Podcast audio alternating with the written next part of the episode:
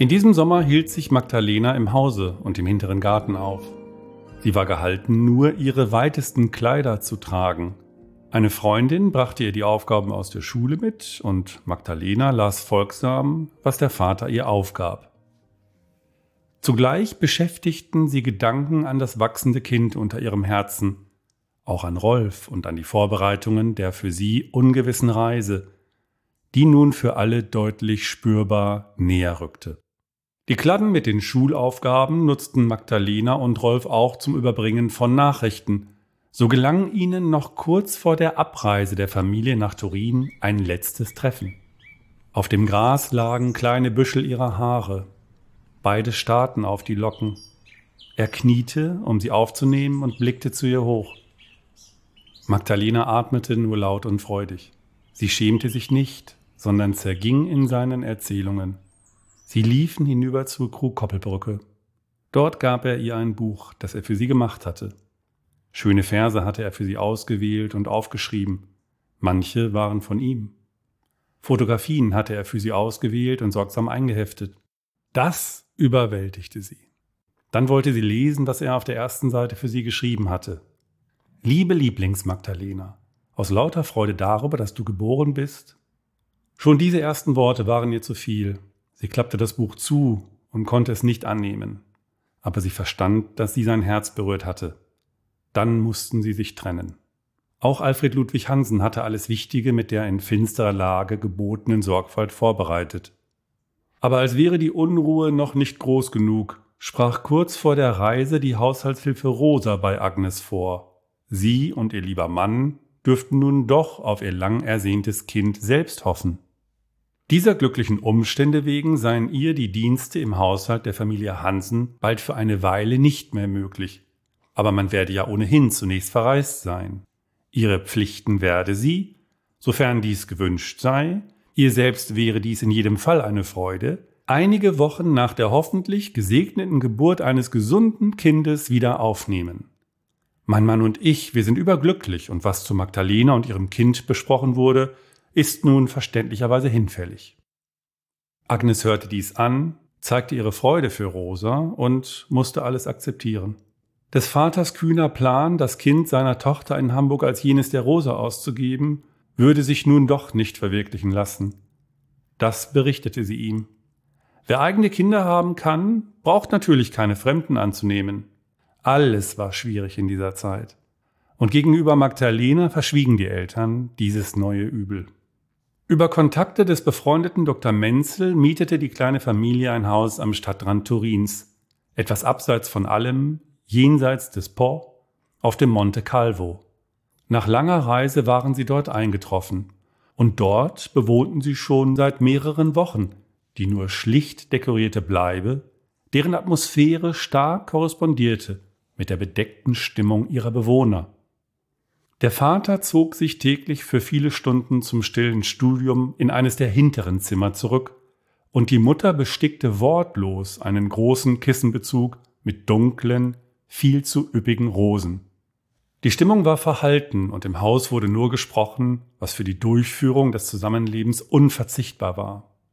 Wie lange würden sie in Turin bleiben, ohne überhaupt einem veritablen Italienisch mächtig zu sein? Rolf wirst du nicht wiedersehen, nicht wiedersehen, hatte der Vater gesagt, nicht wiedersehen. Dies klang immer wieder in ihr nach, auch wenn sie gegen dieses Gebot schon verstoßen hatte. Wie es dem Plan entsprach, hatte Dr. Menzel durch seine Frau Angela einen Arzt diskret über das Notwendigste informieren lassen. Er war im Ospedale Piccola Casa della Divina Provvidenza tätig. Nun traf Alfred Ludwig Hansen den Mediziner im Café Torino an der Piazza San Carlo. Und der erklärte ihm mit dem strengen Blick der Diskretion und des Bedauerns, die verlangte Aufgabe nicht besorgen zu können. Vor allem deshalb nicht, weil sich die Tochter in einer selbstgeschaffenen Notlage befände, die von Unreife und Unvernunft zeuge. Er zupfte an seinem frisierten Schnurrbart und sah sich dauernd nervös dabei um. Sie könnten mir auch den doppelten Betrag vorlegen, sagte er. Nichts wird das ändern, obwohl ich mich Angelas Familie und selbstverständlich auch ihrem Gatten freundschaftlich verbunden fühle. Dies sei im Übrigen der Grund, warum er überhaupt gekommen sei und sich die Mühe einer ausführlichen Erklärung mache. Eine uneheliche Niederkunft einer Minderjährigen sei beschämend und nach seinem Dafürhalten Ausdruck mangelnder Fürsorge, unklarer Richtung und verfehlter Erziehung. Ein Überzeugungsversuch änderte nichts. Der Mediziner winkte ab. Meine christlichen Prinzipien und schon die nur von den Menschen gemachte Moral verunmöglichen mir das. Auch meine Ehre bestimmt in dieser Sache meine Entscheidung. Er verstehe die missliche Lage und den drohenden Verlust von Ehre und Hoffnung. Aber auch sein Ansehen würde so einem Risiko ausgesetzt. Aufgrund eines dummen Zufalls könnte bekannt werden, was er für Geld zu tun bereit war. Gratis kann ich es allerdings auch nicht machen. An einer solch unwürdigen Sache will ich mich nicht beteiligen. Ein letztes Mal richtete er seinen Bart, wünschte gleichwohl das Beste, empfahl sich und verschwand sehr zügig aus dem Café. Sein Aperitivo blieb unberührt. Hansen musste die Entscheidung wie eine verhängte Strafe gegen sich akzeptieren. Dabei war die Wirkungsstätte des Davoneilenden von Giuseppe Benedetto Cortelengo gegründet worden, nachdem eine schwangere, fieberkranke Frau in einem Pferdestall sterben musste, weil sie ein öffentliches Krankenhaus nicht aufnehmen wollte. Immerhin hatte der Gottergebende ihm zuletzt noch eine Karte mit der Adresse eines Kollegen zugeschoben. Diese hielt Hansen nun in der Hand und sah ihm zugleich nach. Versuchen Sie es dort, hatte der andere knapp gesagt. Das waren seine letzten Worte. Und dann lief er quer über den Piazza San Carlo und war eilig hinter der Ecke zu Via Vittorio Alfieri verschwunden. Die neue Adresse führte Alfred Ludwig Hansen zu einem an Jahren und Praxis sehr erfahrenen Mann, der wohl schon gegen Ende seines Berufslebens war, der sofort verstand und sich als Realist zu erkennen gab. Die Einigung erfolgte ohne viele Worte. Hansen schob ihm ein Bündel Bares zu, das ungezählt, unkommentiert und flott in der Rocktasche verschwand. Halten Sie sich verfügbar. Wir könnten Sie bald rufen lassen. Ein junger Kollege wird mir assistieren, verstehen Sie. Eine Hausgeburt ist in dieser Zeit ein größeres Risiko als die Geburt in einem modernen Hospitale. Hansen winkte ab. Weitere Wochen vergingen, bis das Magdalenas Zeit gekommen war. Und so schickte Hansen nach dem Arzt. Kaum war dessen Auto aus der Strada Moncalvo in die Strada della Maddalena eingebogen, in der die Familie ihre Wohnstadt unterhielt, sprang das Familienoberhaupt, um dem Arzt Orientierung zu geben, mit beiden Armen winkend auf die Straße. Der Fahrer holt noch meinen Assistenten, sprach der Arzt nur knapp. In derselben Nacht, die Mutter hatte das Haus schon am Nachmittag mit trüber Miene in Richtung Dom im Zentrum der Stadt verlassen, weil sie nach eigenem Bekunden das beschämende Ereignis nicht bezeugen oder auch nur hören wollte und konnte, brachte Magdalena nach mehrstündiger Anstrengung unter größten Schmerzen die ungewollte Schwangerschaft mit der Geburt hinter sich und ihr Kind zur Welt, wonach sie entkräftet in tiefen und langen Schlaf fiel. Sie taten, was sie tun konnten. Sie versorgten Magdalena und nachdem dies gewissenhaft geschehen war, verabschiedete der Vater den Arzt und seinen Assistenten. Nach unzähligen Stunden brach der helle Morgen durch die leicht geöffneten grünen Vorhänge und warf ein langes Lichtband auf Magdalenas Bett. Es war mit dem Himmelslauf der Sonne schräg über die Bettdecke an ihr hochgewandert und legte sich nun sanft auf ihre geschlossenen Augen. So wurde sie geweckt. Die Eltern saßen auf schlichten Stühlen am Ende des Bettes. Magdalena war blass und sie sprach nicht, aber tastete mit sehenden Händen neben sich und mit fühlenden Augen im tristen Raum nach ihrem Kind. Alfred Ludwig Hansen stand auf und nahm ihre Hand. Er neigte sich zu ihr herunter. Gesammelt, leise und ernst sprach er. Magda, es war zu schwach. Die Anstrengungen der Geburt waren zu groß. Für das Leben reichte nach den vielen schwierigen Stunden die Kraft nicht mehr. Deine Mutter und ich sind sehr traurig. Magdalena fühlte nichts. Sie fiel hinab in eine nicht enden wollende Tiefe und wartete vergeblich auf den erlösenden Aufschlag. Die Mutter weinte leise und schwieg. Von dem Verlust ihres Kindes gezeichnet, von der erzwungenen Distanz zu Rolf bedrückt und vor ihrem weiteren Leben in größter Furcht hatte Magdalena während der letzten Tage mehrmals unvermittelt laut aufgeschrien. Oft lag sie auch nachts wach und war von Ängsten durchdrungen. Wenn sie schrie oder im Schlaf die Verzweiflung wirr aus ihr sprach, eilte die Mutter in ihr Zimmer, um sie zu wecken und ihr beizustehen. Morgens war Magdalena verschwitzt und erschöpft. Erst nach drei Wochen konnte sie wieder regelmäßig schlafen und essen. An einem Mittag stieg ihre Mutter mit einer frischen Hühnerbrühe und etwas Brot die Treppe zum Zimmer der Magdalena empor, damit die Patientin, die nun aufrecht in ihrem Bette saß, zu weiteren Kräften kommen konnte. Weißt du, Magda, schon bald wird es dir viel besser gehen. Es geht dir ja schon besser. Sie stellte das Tablett auf den kleinen Tisch neben dem Bett. Dann strich sie lächelnd und sanft über die Stirn ihrer Tochter. Du wirst ein glückliches Leben führen, weiß sagte sie. Meine Magdalena ist doch ein fröhliches Kind.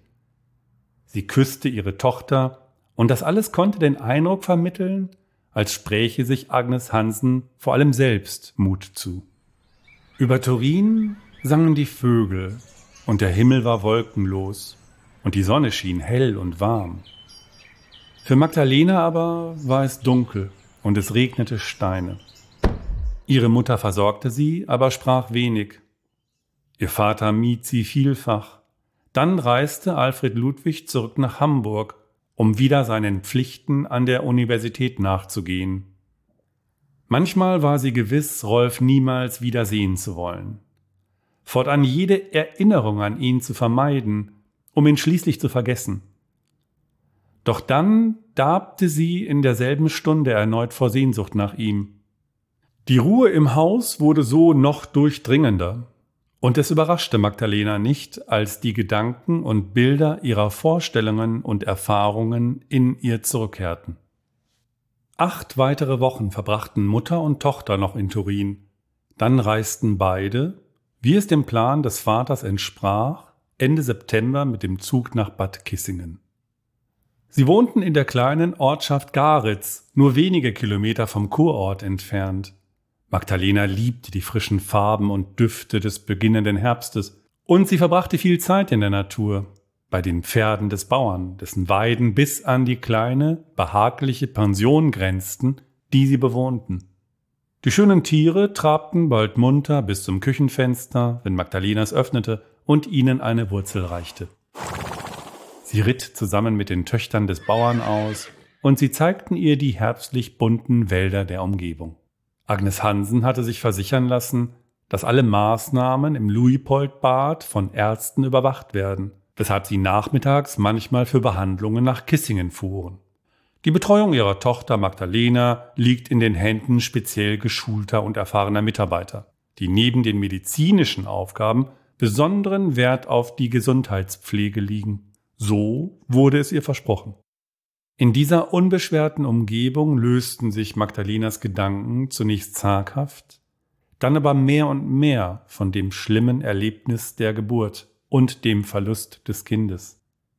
Diese weiteren Monate der Genesung kräftigten sie. Und nach all der Zeit wollte sie den Schulpflichten und den anderen Herausforderungen, die in Hamburg auf sie warteten, wieder mit Freude und Neugier begegnen. Nur vor einem Wiedersehen mit Rolf fürchtete sie sich. Es war gelungen, das Missgeschick Magdalenas vor allen zu verbergen, und die Wissenden taten so, als wäre nichts geschehen. Schon bald hatte sie ihren Rhythmus in Hamburg wiedergefunden. Dann benötigte die Mutter manches Material für ihre Stickarbeiten und etwas Gemüse für die Küche. Und weil die treue Rosa ihren Dienst nach ihrer Niederkunft noch nicht wieder angetreten hatte, bat Agnes die Tochter um Besorgungen in den Geschäften der näheren Umgebung und auf dem Isemarkt. Diese Einkäufe hätten verschoben werden können. Und obwohl es bei zögerlichem Sonnenschein noch leicht regnete, nahm Magdalena ihr Rat und machte sich gleich auf den Weg. Der Regen stört mich nicht, er weckt in mir neues Leben. Das hatte sie ihrer Mutter noch zugerufen. Sie mochte den leichten Frühlingswind in ihrem Gesicht. Der wehte auch durch ihr Haar. Weil es ihr gefiel, fuhr sie den Umweg über die Heilwegstraße. Die Sonne stand hoch, die Luft war klar und kühl. Das schöne Licht des Mai ließ das neue Grün der Straßenbäume und Vorgärten leuchten. Das war auch ihr Frühling und Neubeginn. Wann war sie zuletzt so lebendig? Nachdem sie in die St. Benediktstraße eingebogen war, hätte ihr direkter Weg über den Klosterstern zur Roten Baumchaussee geführt aber etwas in ihr wollte anderes. Sie erklärte es sich später mit der wohligen Lebensfreude, die sie durchströmte, eine ihr nicht bewusste Mischung aus Neugier, Absicht und der Hoffnung auf den schönen Zufall bewirkte, sie den Klosterstern schon bei der Straße Jungfrauental abfahren zu lassen und von dort in die Hochallee einzubiegen. So führte Magdalenas Einkaufsweg an Rolfs Elternhaus vorbei. Sie spürte ihr schlagendes Herz. Da ist das Haus, flackerte es schon in ihr auf, als sie es noch aus der Ferne sah. Was für Momente unter diesem Dach. Sie lächelte und bewegte unvermittelt den Kopf, so als wollte die Vernunft in ihr das verlockende Gefühl abschütteln, noch bevor es nicht mehr lenkbar war und die Kontrolle übernahm. Jetzt hatte sie den Ort ihrer Erinnerungen erreicht. Was für ein schönes Haus, dachte sie. Etwas war verändert, aber sie konnte es noch nicht bestimmen. Ihre Fahrt wurde langsamer, dann hielt sie an und sah ein Plakat über dem Praxisschild. Darauf die Handschrift des Dr. Menzel. Die Praxis ist geschlossen. Meinen Patienten gute Genesung Gesundheit und ein langes Leben. Danke für Ihre Treue und leben Sie wohl. Herzlich, Ihr Dr. Paul Menzel. Magdalena blickte am Haus empor. Die Wohnung über der Praxis wirkte auf sie verlassen. Voller Fragen fuhr sie zum Ruderclub Alemannia. Schon vor sechs oder sieben Wochen habe man sich vom beliebten Sportsfreund Rolf verabschieden müssen, sagte man ihr dort. Wir haben immer noch keinen richtigen Ersatz, meinten einige. Die Menzels sind ja jetzt in Turin, schob noch einer beiläufig nach. Magdalena stieg sofort in die Pedale und fuhr eilig zurück zu ihrem Elternhaus. Sie lief die Treppe hoch zum Vater, klopfte an die Arbeitszimmertür und öffnete sie sogleich. Du wusstest, dass die Menzels nach Italien gegangen sind. Der Vater sah gerade durch die Post. Er wendete und öffnete den ersten Umschlag und entfaltete das Papier. Er wollte zu lesen beginnen, wandte sich dann aber doch seiner Tochter zu. Es gab für Menzel wichtige Gründe, seine Familie nach Italien zu bringen. Ich spreche von Angelas Sehnsucht nach der warmen Sonne ihrer Heimat. Die Menzels wollten lieber leben, wo man nur selten Socken braucht. Das haben sie doch immer gesagt. Dazu noch die Klagen mancher wegen der Ausländer. Beide Gründe sind albern, aber so ist es. Es ist so auch besser für dich, mein Kind. Magdalena wusste, dass Italiener neben Polen, Tschechen und Juden für immer mehr Menschen im Reich als Ausländer fremden Stammes galten. Die Zeitungen thematisierten dies dann und wann, und Rolf hatte ihr damals erzählt, dass seine Eltern zu Hause manchmal darüber sprachen. Einmal hatte er Magdalena in der Bibliothek seines Vaters ein Buch des Statistikers Ernst Hasse zur Bevölkerungspolitik gezeigt. Das Deutsche Reich als Nationalstaat. Vorgelegt wurde es 1905. Der Autor war schon Jahre tot, aber sein Werk fand immer noch Beachtung und die Zeitungen zitierten weiterhin daraus. Darum hatte Dr. Menzel es sich besorgt.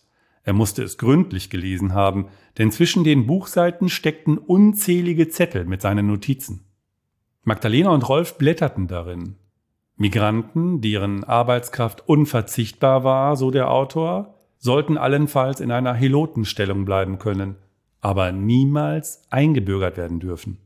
Rolf wusste damals zu erzählen, dass Hasse sich schon 1894 gemeinsam mit 32 Reichstagsabgeordneten für die Änderung des Bundesgesetzes von 1870 zur Reichs- und Staatsangehörigkeit eingesetzt hatte. Eben jenes Gesetzes, das seiner Mutter noch die Einwanderung ermöglichte. Hasse ging es um die Homogenität des deutschen Volkes. Rolf und sein Vater beruhigten Angela. Denn ihr Fall wurde auf anderer Rechtsgrundlage und sehr früh entschieden. Aber zugleich teilten sie doch ihre Befürchtungen und Vorbehalte. Ich werde in Hamburg nie richtig zu Hause sein, sagte sie manchmal. Tatsächlich wurde das deutsche Staatsbürgerschaftsrecht dann 1913 reformiert und viele der Vorstellungen von Hasse und anderen konservativen oder nationalen Politikern wurden verwirklicht. Aber er wollte ihr Mut machen und so entgegnete ihr Mann trotzdem, dass man Anträge wie die von Hasse nicht mehr zu fürchten brauche. Sowas bleibt heute niemals unwidersprochen. Gerade die liberale Presse würde solche Positionen zurechtrücken, meinte er.